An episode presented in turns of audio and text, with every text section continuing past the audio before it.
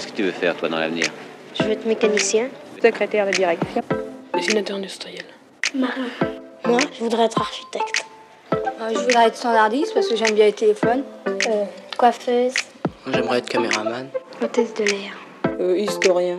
J'aurais être cuisinier parce que la cuisine ça me plaît. Comme ça on est sûr de manger à sa faim. Puis c'est un métier qui fera jamais faillite. Moi, j'ai pas une idée fixe. Il y a des métiers qui me plaisent, mais j'arrive pas à trouver mon métier.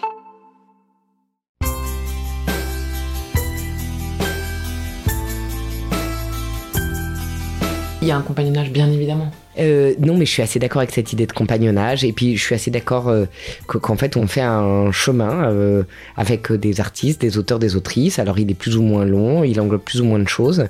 Mais je trouve que, effectivement, la question en plus de pouvoir parler très concrètement d'une situation dans laquelle certaines autrices et certains auteurs vivent, le moment où peut-être ils vont avoir besoin de déclencher un autre projet parce que financièrement ils sont aux abois. Enfin, je pense que toutes ces questions-là, il faut quand même bien qu'ils puissent les aborder avec quelqu'un et que c'est très difficile de soumettre la création, l'écriture à ces questions-là. Donc euh, euh, oui, je pense que vraiment cette idée du compagnonnage, euh, de l'aide et de cette route ensemble, je l'aime bien.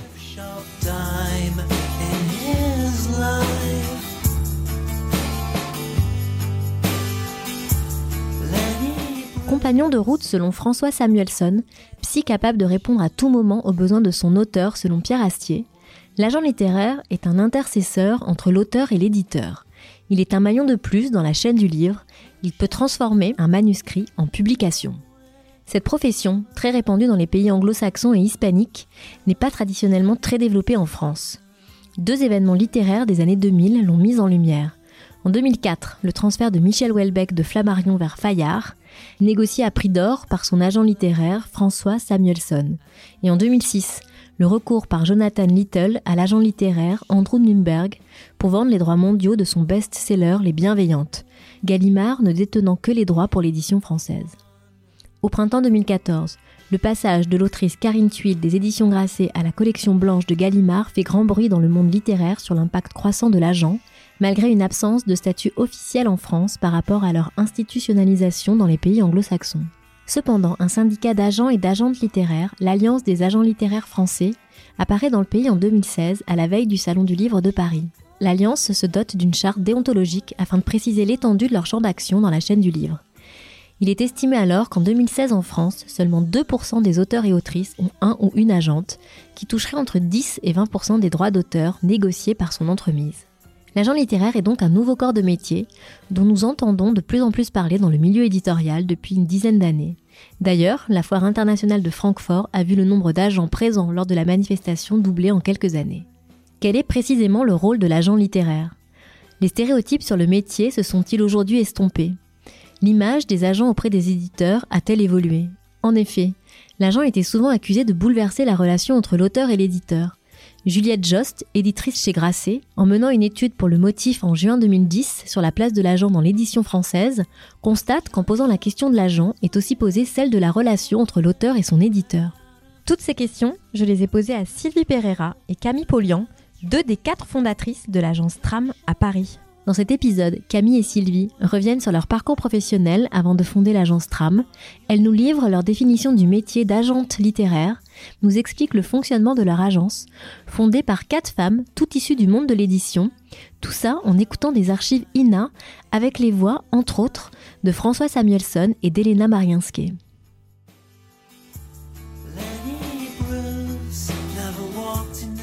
Bonjour Camille, bonjour Sylvie. Bonjour. Bonjour Elvire. Merci d'avoir accepté de participer à cet épisode du podcast sur le métier. Donc, vous êtes euh, fondatrice, euh, cofondatrice de l'agence Tram et on va parler avec vous des métiers de l'édition. Avant, j'aimerais vous poser une question petite. Qu'est-ce que vous vouliez faire comme métier? Euh, Alors, Camille. moi, petite, euh, je ne sais pas ce que je voulais faire comme métier. En tout cas, je pense que la seule chose qui ne m'est jamais intéressée, c'était les livres. Je crois qu'il n'y a jamais eu que ça euh, qui m'intéressait. Après, euh, je ne sais pas si je savais euh, quel était le métier qu'on pouvait faire avec un livre. Mhm. Mais voilà, mon métier serait quelque chose avec un livre, même si à l'époque, euh, je pense que je ne savais pas exactement ce que je pouvais en faire. D'accord. Et t'as des souvenirs enfants euh, de lecture, euh, même petite Alors, petite, j'ai lu Le Petit Lord Fauntleroy Et en grandissant, je lisais tout ce qui me tombait sous la main. Euh, je me souviens que bah, j'ai grandi à Strasbourg et en fait à Strasbourg, tous les mardis, j'avais un peu d'argent de poche. Alors là, je devais peut-être déjà être au CM2 ou en 6e. Et en fait, j'allais chez Berger Levrault, qui ne s'appelle plus Berger Levrault, je crois, et j'allais m'acheter euh, un Agatha Christie. Euh, et j'ai fait ça pendant des années. Euh, L'été, euh, je partais en vacances avec ma famille, avec mes cousins, avec ma grand-mère. Ma grand-mère était une grande lectrice et elle pouvait lire. et ça, c'est peut-être quelque chose qui m'est resté. Je, je pouvais passer l'été à lui emprunter un Barbara Cartland Mhm. ou un Daniel Steele et après aller dans la bibliothèque et découvrir Belle de jour de Kessel ou, ou L'amant de Lady Chatterley. Et je pense que pendant très longtemps, je mettais tout sur le même plan.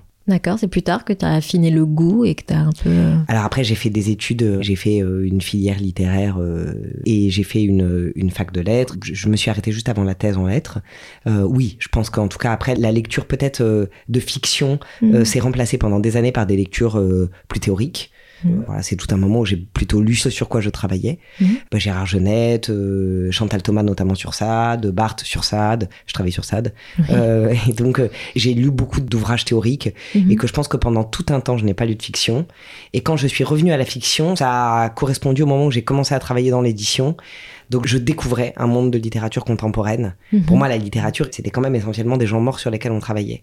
Et quand j'ai découvert ça, le premier, presque le premier livre que j'ai lu quand j'ai commencé à travailler, j'étais en stage aux éditions du Seuil, c'était Folle de Nelly Arcan. Mhm. Bah, ça a été un choc. Euh, ça a été un choc de voir que, que la langue contemporaine pouvait dire ça. En plus, je ne savais pas euh, à l'époque que, que Nelly Arcan étant québécoise, ça allait déterminer euh, une partie de trame. Et toi, Sylvie? Je voulais être médecin jusqu'au deuxième euh, trimestre de la seconde. J'ai tout donné. Mais il s'avère que les maths euh, m'ont laissé un peu euh, sur le bord de la route. Donc, euh, et je me suis dit, bah, tiens, plus naturellement, effectivement, et sans- avec le, je vais être honnête, le moindre effort, j'avais de bien meilleures notes en, en français, en langue, j'en avais beaucoup, j'en avais trois, en histoire, etc. Je Mhm. me dis, bon, allez, fais une filière littéraire et puis tu verras Ouais. bien. Ouais. Et c'est tout. Et après, moi, j'ai fait, euh, j'ai deux maîtrises, comme on dit. Ouais. À mon époque, j'ai une maîtrise d'italien et d'histoire. Et avec ça, je ne savais pas quoi faire. Je ne savais pas effectivement quel pouvait être un, un métier avec le livre. Je rejoins un peu Camille. Qu'est-ce qu'on peut faire? J'ignorais complètement. Moi, je viens d'une famille. euh, euh, je suis issue de l'immigration portugaise. euh, trois de mes grands-parents étaient analphabètes, sont jamais allés à l'école. Mm. Euh, dans ma famille, la génération de mes parents, tout le monde a arrêté l'école à 12 ans. Mm. Donc la lecture, ça allait pas forcément de soi. Mm. La littérature, la culture, c'était pas une préoccupation. Quoi. Oui, il n'y avait pas euh, de moi, livre chez toi. Non, il n'y en avait pas. Donc effectivement, moi, c'est vraiment euh, ben, l'école française républicaine Ouais. qui m'a complètement... Ouais. Donc j'empruntais vaguement des petits livres dans la bibliothèque, euh, à l'école euh, primaire. En fait, je suivais les copines, hein, euh, je prenais ce qu'elles prenaient. Enfin, moi, c'était un peu ça. Ce qui m'a fait aimer les livres, c'est Le Petit Vampire la- dans la bibliothèque rose. C'est vrai? Ouais, Tradbild d'allemand, Angela, Sommer Bonenbourg, un truc, Ouais, un truc comme ça, ouais. ouais. Ouais. Et, euh, et c'est ça, moi, qui m'a fait bien C'était la révélation. Complètement. Et ensuite, euh, ça s'est poursuivi au collège avec la découverte de Jules Verne et la littérature gothique. Après, j'ai eu une super prof en, ben, en seconde qui a senti cette appétence Mhm. chez moi et qui m'a passé tous les livres de sa bibliothèque. Et puis elle me les prêtait au fur et à mesure, je les lisais, je lui rendais, elle me prêtait d'autres. C'est comme ça aussi. C'est des rencontres, hein. j'ai eu des super profs en littérature, bon. Mais avec ça, qu'est-ce que je faisais, quoi? Donc, honnêtement, moi, je suis allée voir une conseillère d'orientation qui a été super, qui m'a qui posé un tas de questions sur ce que j'aimais faire. C'est vrai que moi, j'ai aussi cette appétence pour le musée, l'art. Mhm. Et elle me dit, ben, c'est simple, l'édition d'art. J'ai ah ouais L'édition d'art, les livres, les beaux livres, quoi, le livre d'art. Ouais. Donc, moi, ça me faisait, effectivement, ça faisait le lien avec le livre. Le L'histoire. musée, l'histoire, là, ça, voilà ça. Ça réunissait tout ça. D'accord. Bon, mais j'ai commencé à regarder un petit peu et en fait, j'ai fait un premier stage euh, chez Grasset, au service de presse pendant trois mois. Et ensuite, euh, j'ai trouvé un stage après chez Viviane Ami. Et t'es resté là-bas? Ouais, 13 ans, c'est ça? Ouais, Ouais. complètement. Je suis restée là-bas et c'est là que j'ai appris vraiment tous les métiers d'édition et que j'ai vraiment eu accès à tout, mais même à la compta, à la machin, celle qui m'expliquait tout, tout, tout. La fabrication. Ouais, celle Là, là, j'ai vraiment tout appris. Ouais, Ouais. Vraiment. tout sur la chaîne du livre. Tout. Ouais. Ouais, De la diffusion, promotion, euh, l'édition, euh, Ouais. l'impression, les contrats. On était cinq. Et j'aimerais savoir, à la question qu'est-ce que tu fais dans la vie, qu'est-ce que tu réponds? Je crois que ça dépend de mon interlocuteur ou de mon interlocutrice. Ouais. Je pense qu'il m'arrive de dire que je travaille dans l'édition, tout simplement. Et peut-être plus récemment de dire que je suis agent. C'est récent ça. Oui, c'est plus récent. Je sens comme si c'était plus assumé. Alors je pense déjà que cette activité s'est développée euh, au sein de Tram, que du coup au début de, enfin il y a cinq ans quand on a fondé Tram, euh, c'est pas ce qui me venait. Peut-être que le mot agent à ce moment-là nous faisait un peu peur aussi. On s'est longtemps appelé bureau littéraire euh, et je pense qu'on assume beaucoup plus récemment que nous avons fondé une agence. Alors après, ça va avec le fait qu'on a commencé avec un auteur et une autrice, Jean-Pierre Ancel et Cécile Poulon, et qu'aujourd'hui on représente une trentaine, un peu plus de 30 autrices et auteurs. Donc voilà, je pense que c'est pour ça que c'est beaucoup plus récent que je me nomme agente. Non, moi je crois qu'assez vite, euh, c'est vrai que l'idée de l'agence littéraire, on l'a pas assumée tout de suite parce qu'on s'appelait bureau littéraire. Et effectivement, comme on a une agence un peu euh, protéiforme et pluridisciplinaire, euh, ça nous paraissait plus, plus logique, plus sincère aussi dans la démarche. En revanche, moi très vite, j'ai voulu, donc j'ai assumé, je pense, assez vite, à l'extérieur, hein, je dis pas, euh, Mhm. mais euh, pas forcément dans l'édition, mais quand on me posait la question à l'extérieur, moi je mettais tout de suite agente littéraire. C'est bizarre, mais j'avais vraiment envie d'imposer ça assez vite. Après, comme effectivement, comme euh, Camille le disait, Cécile Coulon nous a suivis assez vite dans l'aventure et comme voilà, je- il fallait que je m'assume agent, ne serait-ce que pour elle. Donc ouais, moi je, je me suis assumée assez vite agent, en tout cas à l'extérieur du monde de l'édition assez vite, ouais, paradoxalement. Et dans le monde de l'édition, ça a mis plus de temps? Oui, parce que je pense que les gens n'ont pas tout de suite compris aussi, enfin trouvé ça très intéressant ce qu'on faisait, mais n'ont pas tout de suite compris, je crois, ce qu'on proposait. Parce que ça arrivait souvent, mais en fait, vous, on comprend pas, vous faites quoi vous Euh, Donc non, mais non, on fait tout, on est attaché, on est attaché de presse, Mhm. relations libraires, sessionnaire de droit et agent. On savait qu'il y avait aussi une appréhension Mhm. du milieu vis-à-vis des agents et qu'on on a un peu, euh, voilà, Contourné, On- hein. ouais, on a un peu contourné, on a un peu, on essaie de prendre les vagues. Ouais, le bon le- moment. le- ouais, au bon Ouais, moment. ouais, ouais. Donc c'était, je pense qu'il y avait, il y avait de ça aussi. Ouais, il y avait une méfiance hein, vis-à-vis des éditeurs sur euh, le métier d'agent. Oui, et puis, oui, oui, c'est vrai. Qui avait déjà commencé à changer quand on s'est créé, je crois. Mais même nous, on avait des expériences avec des agents peut-être qui n'étaient pas forcément euh, Heureuse. heureuses, ou en tout cas, euh, peut-être que si au fond, mais nous-mêmes, on était nourris de ce truc de euh, les agents euh, imposent, les agents s'immiscent dans la relation. Donc nous-mêmes, comme on vient de l'édition, peut-être qu'on a, on a vécu ça, donc on avait aussi cette, cette idée-là. Et en fait, il y a, il y a autant de, de manières de faire que d'agents. Et, euh, et personne n'a la bonne ou la mauvaise manière. Ils Mhm. s'adaptent aussi à- aux auteurs et aux autrices qu'ils représentent. Donc euh, finalement, voilà. Et euh, les livres, pour vous, euh, vous diriez que c'est que c'est quoi? Pour moi, c'est des fenêtres. sur le monde? Ouais. Sur les gens, sur le monde, sur l'histoire. Alors moi je pense que ça, oui, alors je- ça dépendrait peut-être des livres. Je pense qu'il y a des livres qui sont des fenêtres ou qui en tout cas permettent à la fois seuls de découvrir autre chose. Et puis après, je pense que pour moi dans les livres, il y a aussi, euh, enfin tout ce qu'on ne pourra pas trouver, euh, tout ce qui ne peut pas être dit. Je pense que pour un enfant ou pour un adolescent, lire des choses euh, qui ne sont pas dissibles dans une famille, qui ne sont pas dissibles avec des amis, qui ne sont pas dissibles sur euh, sur les émotions, sur le deuil, sur la sexualité, sur la découverte, euh, bah, c'est une façon euh, d'être face à, à la parole de quelqu'un d'autre sans la voir enfin sans savoir cette personne en face de soi et du coup de enfin voilà un livre peut, peut être quelque chose qui vous qui vous met face à quelque chose de simple et d'universel que vous n'auriez jamais pu formuler comme ça et qui libère There are all kinds of bells. Ça, il y a toutes sortes de cloches. hein. There are beautiful tinkly bells. Il y a des petites clochettes merveilleuses. There are deep cathedral Il y bells. a des cloches de cathédrale. Bells of mourning. Il y a des glas de Bells of deuil. marriage. Des cloches pour le mariage. So Et donc, euh, a book needn't be just polished tones un livre, bells. ça ne doit pas être simplement. Des phrases polies Ah. et qui sonnent comme des cloches. Every good Chaque book, really bon livre, vraiment très bon livre, invents its own form invente sa propre forme. and is written in its own language, est écrit dans sa a propre langue, a language that didn't C'est-à-dire exist before. une langue qui n'existait pas auparavant. So that really determines C'est ça what the book qui détermine ce que sera un livre. Will it stay in memory or Est-ce will que ça impression? Restera dans les mémoires, dans be les more sentiments?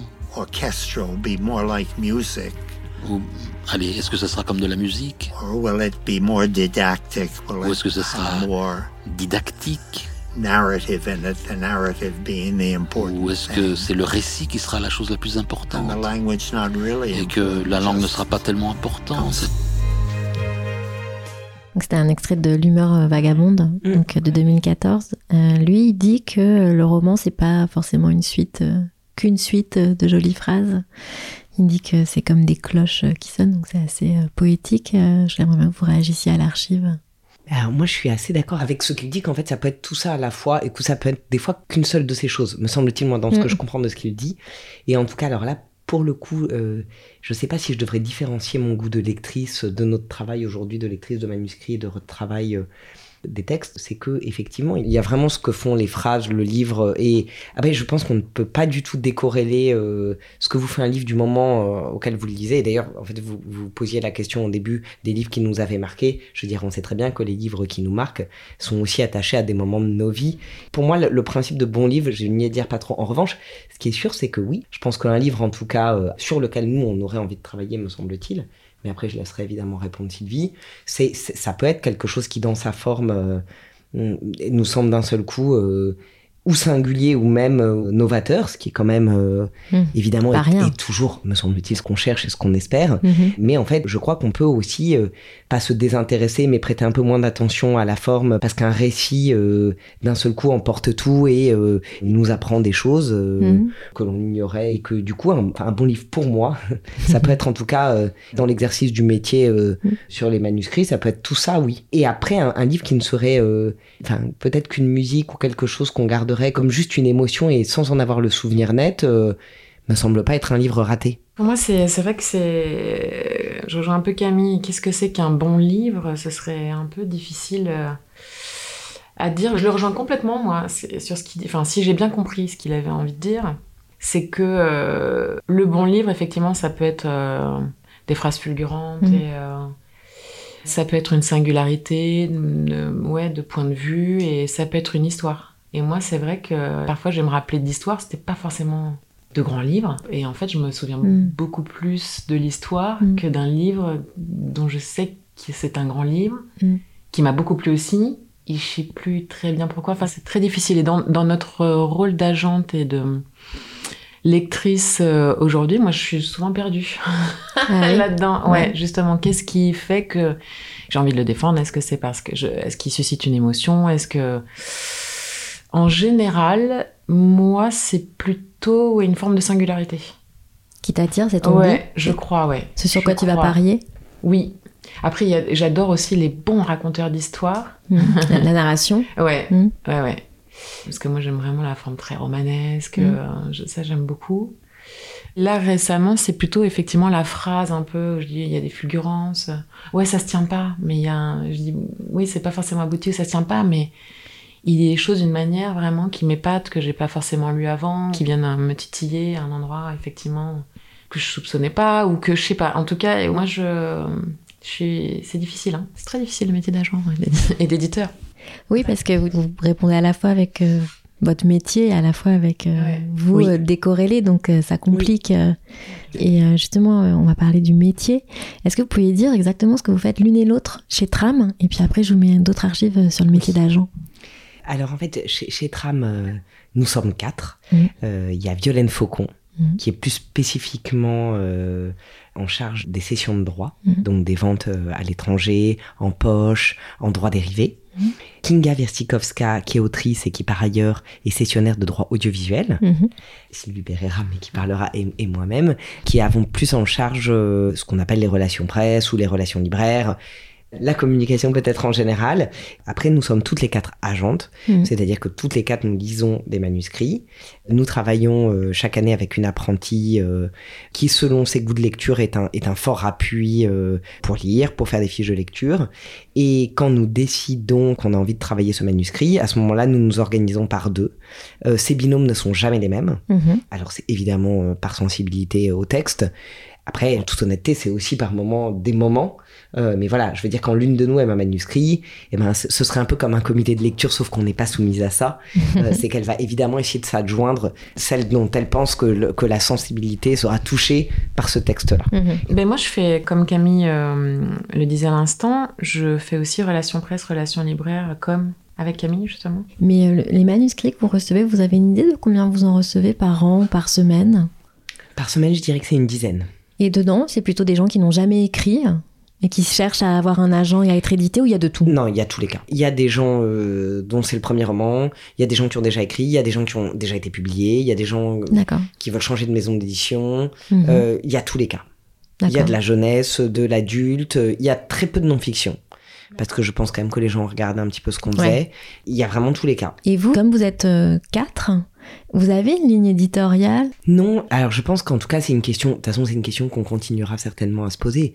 C'est qu'après, Sylvie le disait, c'est vrai que nous ne sommes pas éditrices. Euh, Ouais. Donc en fait, euh, je pense que la forme de liberté qu'on a trouvée euh, en créant Tram, c'était qu'il fallait, il, il fallait composer avec nos goûts et euh, se servir aussi de la connaissance qu'on pouvait avoir euh, des différentes euh, maisons d'édition, des goûts des éditrices et des éditeurs, et de se dire, voilà, en fait, euh, quand on lit un texte, évidemment qu'il faut qu'il nous plaise, et qu'en tout cas on ait envie d'accompagner le manuscrit dans un retravail. Mais après, l'idée est, quand même aussi de rester assez libre de pouvoir accompagner des choses qu'on aime, mais de pouvoir aussi euh, savoir qu'il faut que nos goûts euh, correspondent à un écosystème. Je pense que vraiment, euh, il n'y a, pas de ligne éditoriale. Après, on a quand même 30 ans de goût de lectrice Mm. ou euh, les unes et les autres. Et, euh, mais c'est aussi pour ça que le, le travail en binôme est intéressant parce qu'il permet quand même des fois d'affronter le regard d'une autre, d'une autre qui est quand même une associée, une amie.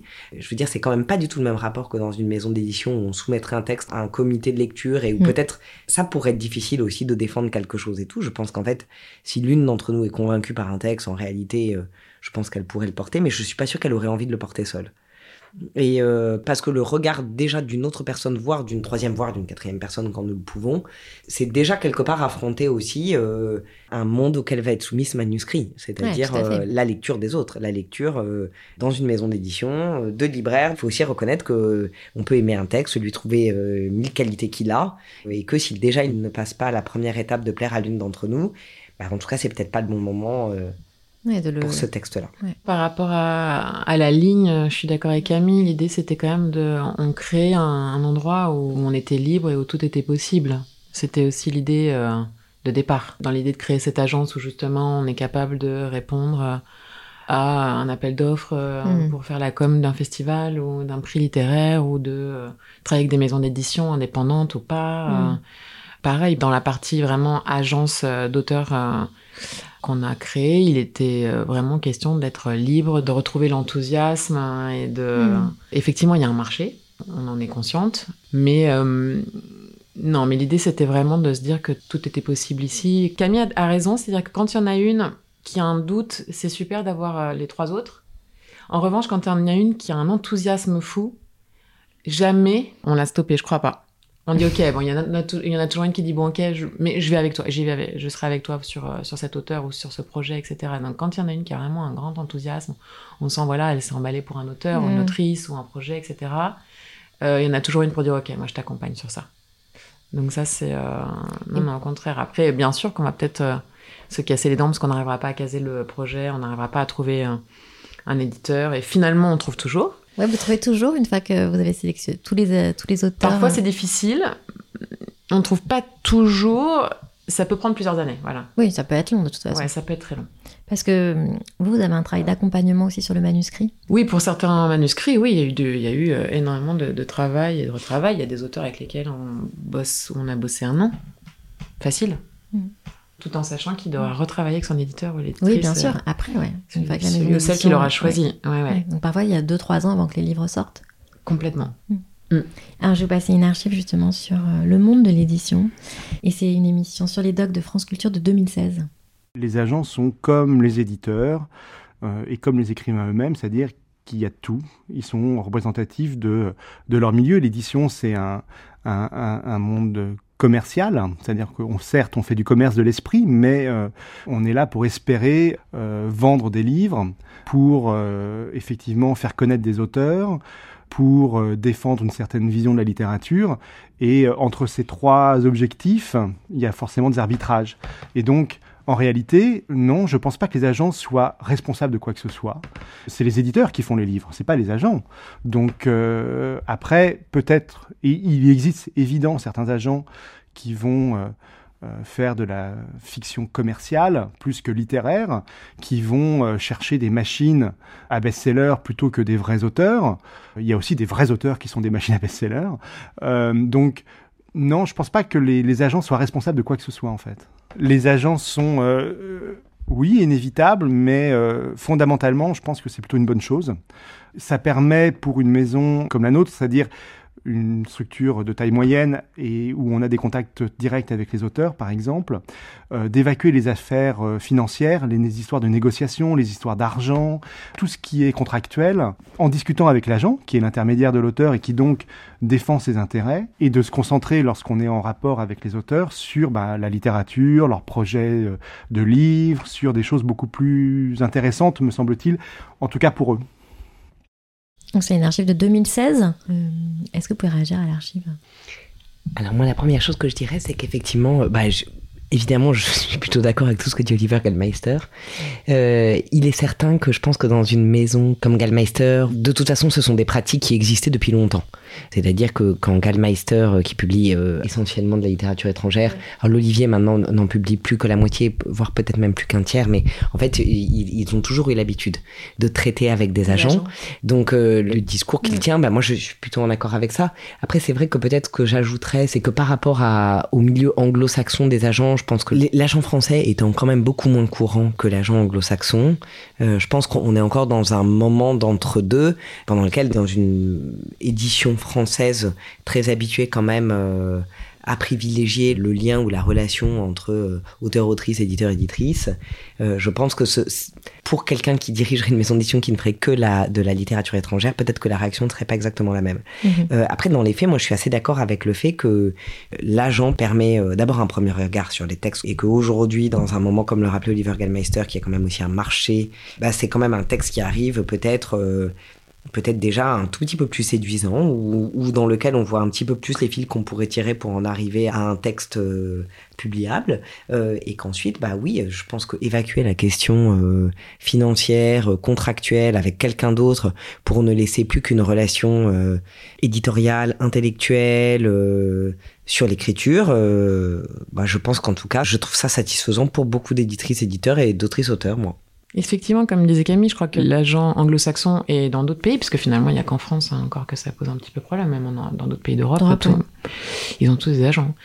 Effectivement, je crois que c'est important que.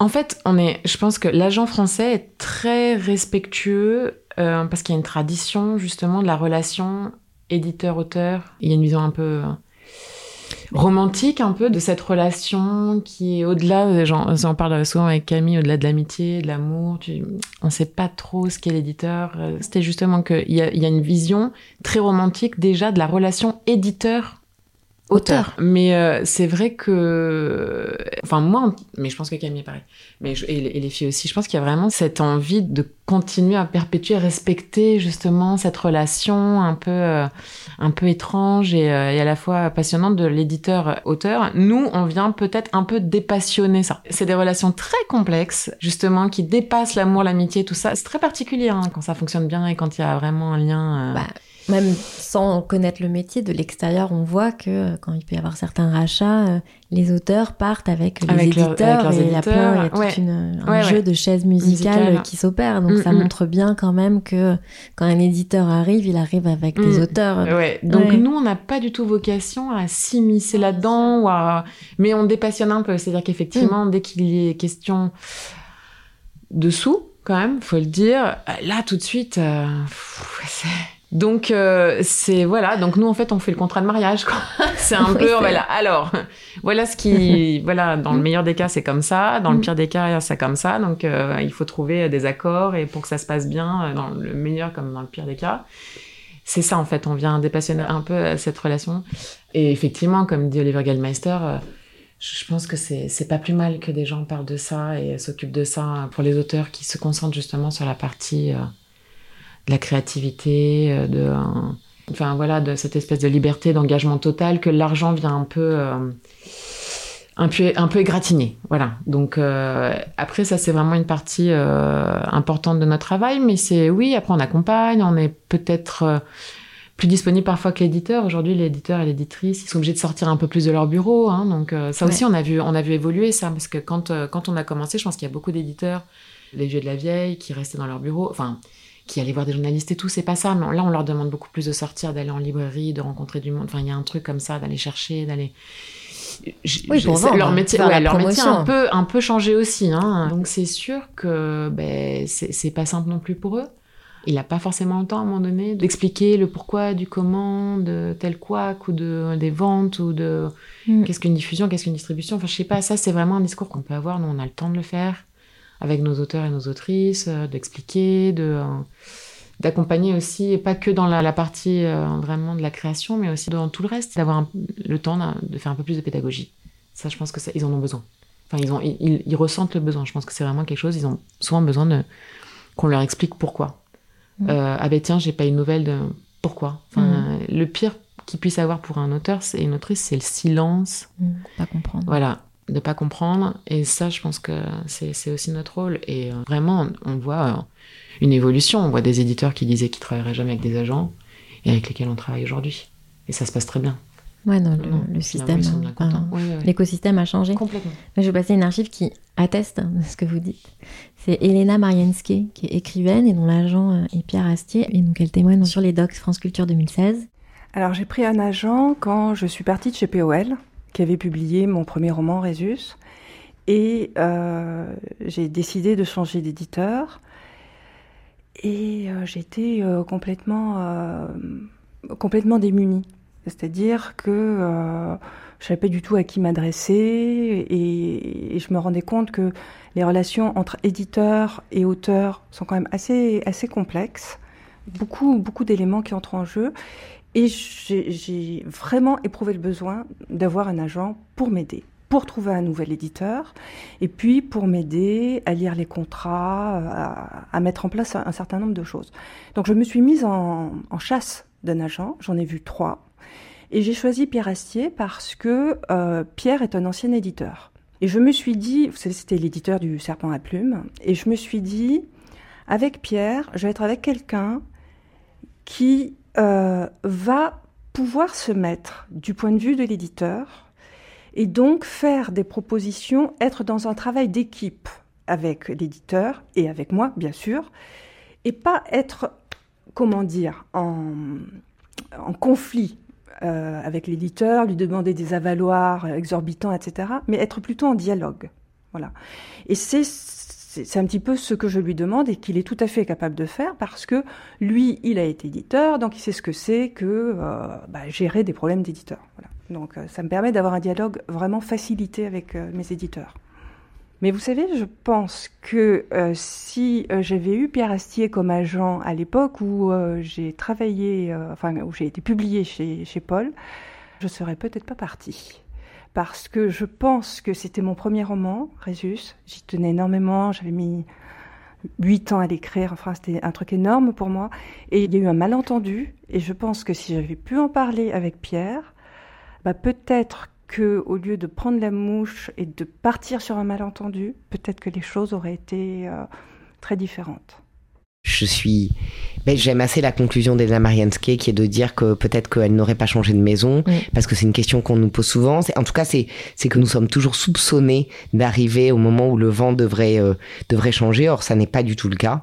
Parmi les autrices et auteurs qu'on représente, euh, il y a notamment Denis Michelis, euh, qui est ravi chez Notabilia, qui n'a aucune envie de partir. Patrick Autreo, qui est chez Verdier, qui, je pense, n'a pas du tout le souhait de quitter Verdier.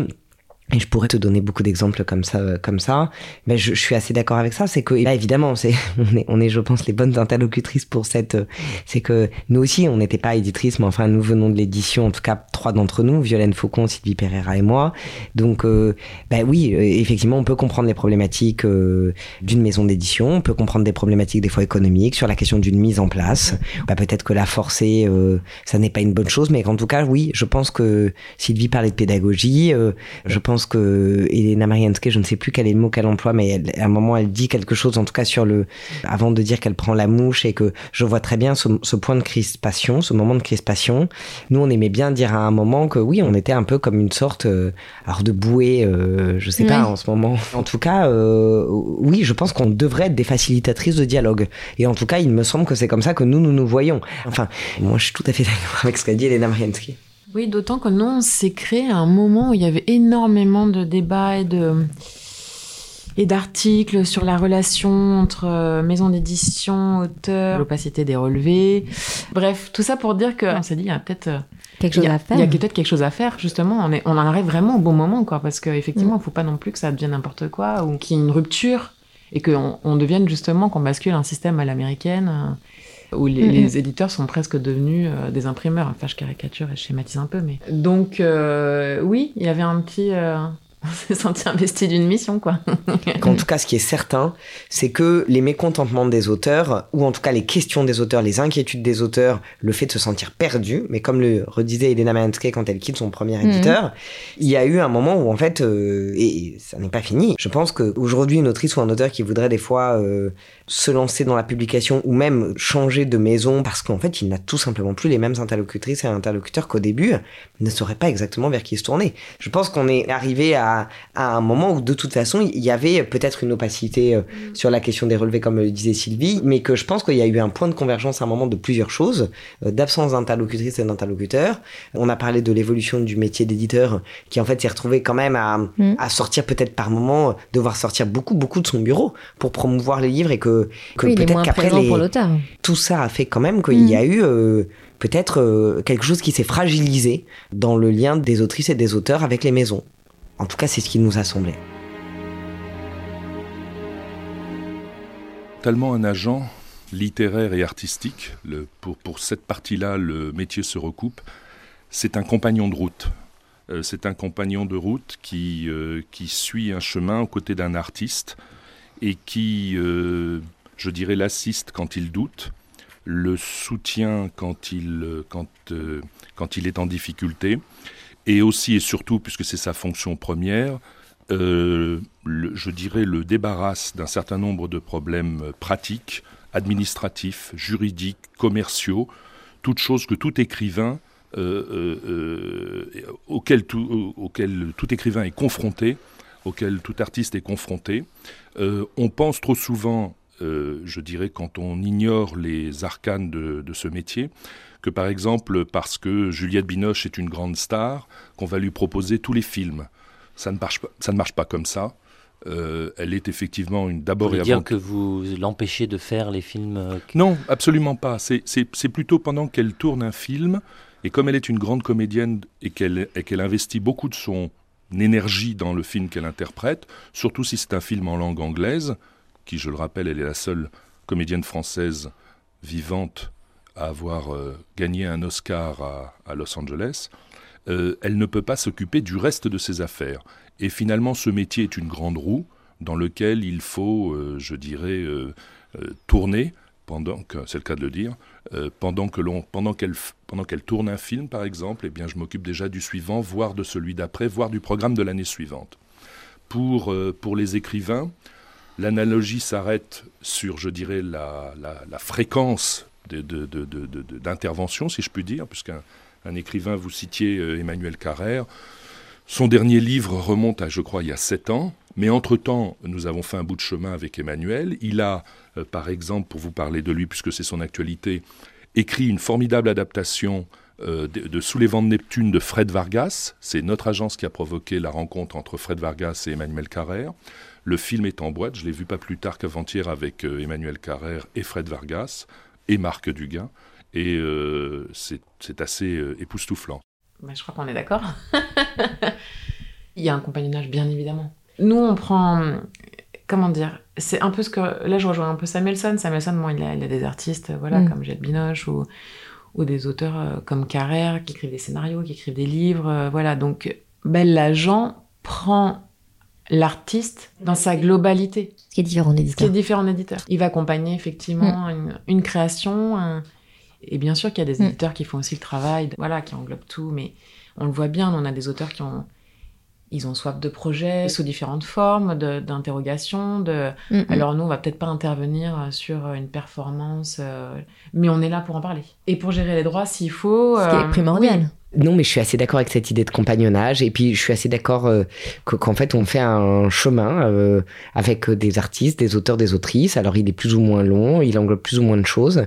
Mais je trouve que, effectivement, la question en plus euh, de pouvoir parler très concrètement d'une situation dans laquelle euh, certaines autrices et certains auteurs vivent, le moment où peut-être ils vont avoir besoin de déclencher un autre projet parce que financièrement, ils sont aux abois. Enfin, je pense que toutes ces questions-là, il faut quand même bien qu'ils puissent les aborder avec quelqu'un et que c'est très difficile de soumettre euh, la création, l'écriture à ces questions-là. Donc euh, euh, oui, je pense que vraiment cette idée du compagnonnage, euh, de l'aide et de cette route ensemble, je l'aime bien.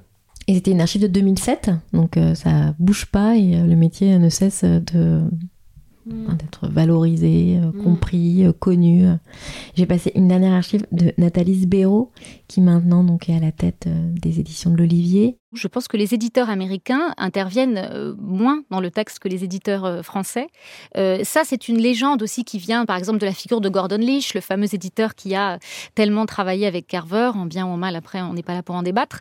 Mais il, puis il y a toujours, et il y aura toujours des grandes figures d'éditeurs. Mais disons, le, le tout venant, le manuscrit américain que moi je reçois, non, les éditeurs américains ne travaillent pas tant que ça sur les livres. Parce qu'on a l'impression parfois que c'est très bien fabriqué. Ah, c'est très bien fabriqué. Et je pense que les auteurs euh, sont assez malins. Oui, c'est vrai. Mm. Alors après, c'est aussi parce qu'on devient écrivain un peu différemment en Amérique. Il y a ce, dont on parle souvent, le creative writing. Enfin, là-bas, l'écriture, ça s'apprend. Tout s'apprend en Amérique. En France, on n'a pas encore tout à fait cette idée, même si ça commence à se mettre en place et si l'idée euh, arrive. Mais je pense que c'est aussi ça la différence.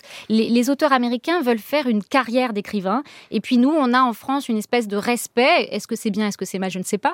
Mais on a un si grand respect pour la littérature qu'on se dit, vous voyez, c'est le mythe un peu romantique. On va écrire et puis on va travailler. Les Américains se disent, ça se construit, tout se construit. Et, et d'ailleurs, les cours de creative writing, c'est quand j'ai, enfin, j'ai déjà assisté, c'est pas très très loin d'un d'un cours de littérature. Simplement, c'est vraiment, euh, on ouvre, on ouvre le capot et on regarde comment c'est fait. Comment est fait Flaubert, par exemple? Moi, j'ai, j'ai- voilà, j'avais vu ça, un écrivain qui disait comment ça se passe Flaubert? En France, on n'oserait jamais dire tout à fait les choses comme ça, hein, de dire comment comment ça fonctionne, comment ça marche. Oui, comment il amène le personnage, Exactement. comment il fait la Et en fait, description. oui, bien sûr, il y a toujours une technique. Après, moi, j'aime assez, et en cela, je suis très française, j'aime assez l'idée, pour moi, il y a de la magie. Après, le, creative writing, pour moi, quand on est un bon, écri- un bon écrivain, cette euh, liaison n'existait pas. Un grand Quand on est- écrivain, Voilà, merci, dire. merci Nicolas, c'est n'importe quoi. Quand on est un bon, un bon écrivain, même si on apprend à écrire, bon, on va peut-être faire les choses un peu mieux, mais l'étincelle de départ, Mm. pour moi, elle s'apprend pas. Donc c'était dans l'émission Un jour dans le monde avec euh, Nicolas Demorand.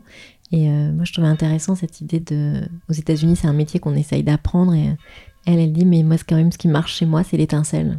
Chez vous c'est pareil La magie, ouais, pour moi, elle est, euh, elle est importante.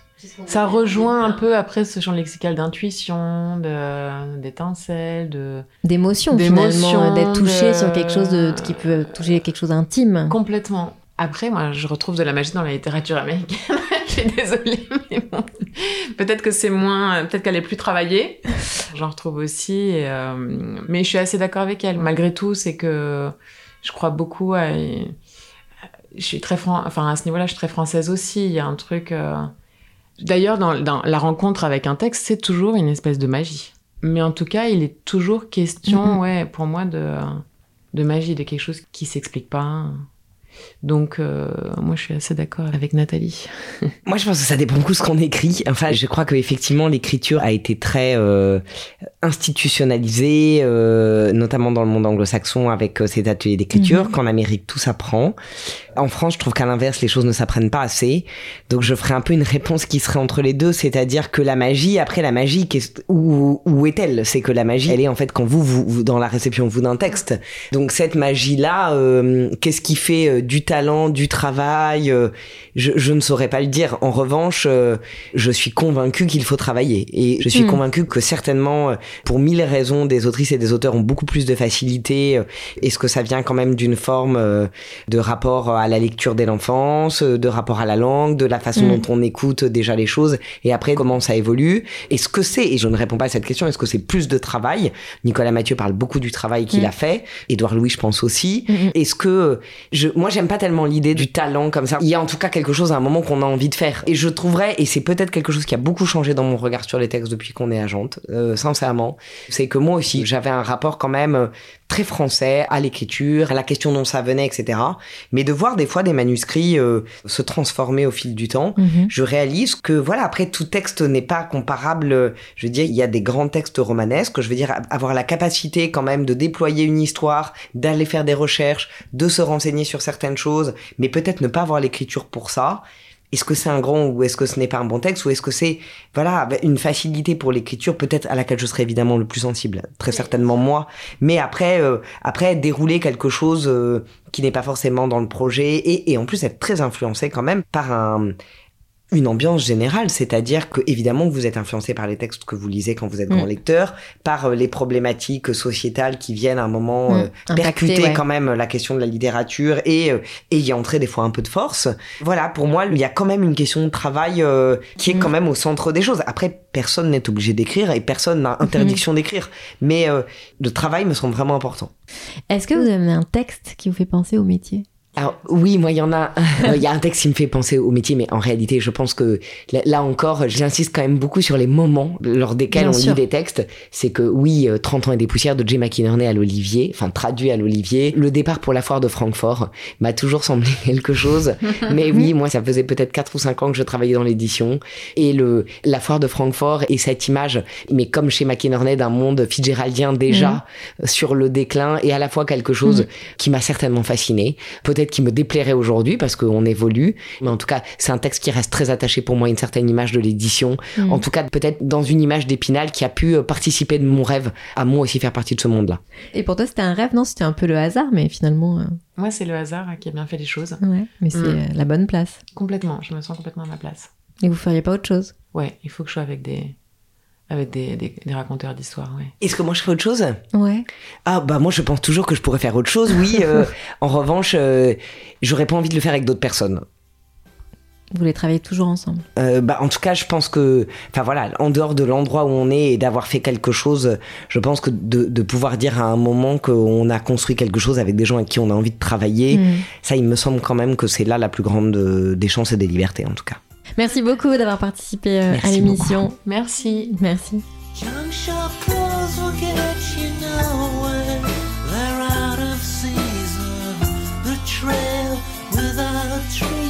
Si cet épisode vous a plu, n'hésitez pas à le mentionner avec des pouces, des cœurs et des étoiles sur vos plateformes d'écoute préférées. Et pour suivre les coulisses du podcast, rendez-vous sur le compte Instagram sur le métier podcast ou sur le site internet sur le métier.com.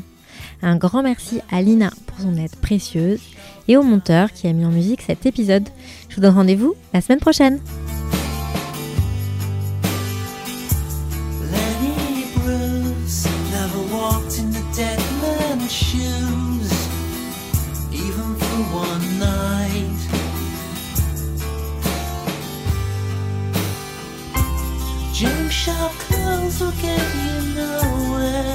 summer the prevailing.